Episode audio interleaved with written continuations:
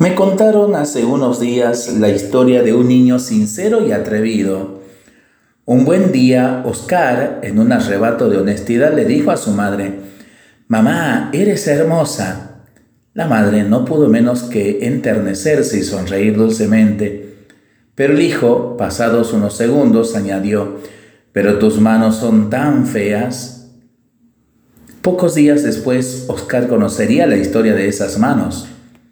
Hace tiempo dormía profundamente un niño. De pronto se encendió el mosquitero de la cuna y las llamas amenazaron la vida del bebé. La sirvienta corrió desfavorida, mas la madre, heroica y decidida, dominó el fuego a manotazos, salvando de las llamas a su hijo. Y sus manos del color de armiño quedaron sin piedad carbonizadas, y cuando al final las vendas le quitaron, sus manos por el fuego deformadas le quedaron. El pequeño escuchaba a su padre sin pestañear. Cuando terminó el relato, Oscar, con lágrimas en los ojos, corrió hacia su madre y le dijo entre sollozos, No hay manos cual las tuyas en el mundo, madre.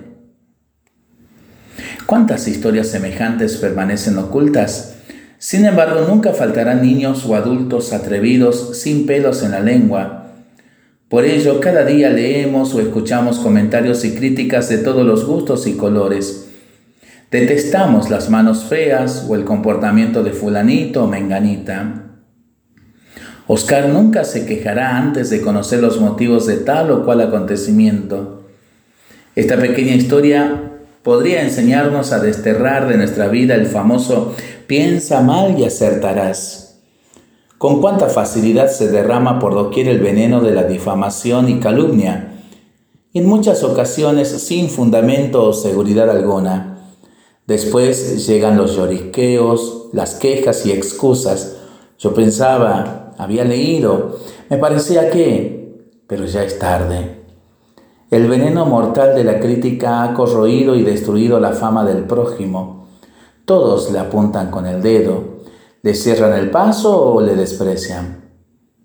Ojalá se agradeciera y premiara con más frecuencias a tantos y tantos héroes desconocidos como la madre de Oscar. La historia suele dejar en el tintero a estos héroes. ¿Cuántas sorpresas nos llevaríamos? Se descubrirían las hazañas y méritos de muchas personas que han sido blanco continuo de nuestras críticas. Te encontrarías en el índice del libro de la vida mamás que se desviven por sus hijos por puro amor desinteresado, sin recibir nada a cambio, políticos, soldados, misioneros, amigos y enemigos. Algún día, no muy lejano, todos ellos recibirán su recompensa. Para pensarlo y para rezarlo en familia y entre amigos, ¿no? Mientras lo hacemos, pedimos al Señor su bendición. Le seguimos pidiendo por nuestras intenciones y nosotros responsablemente nos cuidamos y nos comprometemos a ser verdaderos instrumentos de paz. Que el Señor nos bendiga en el nombre del Padre, del Hijo y del Espíritu Santo. Amén.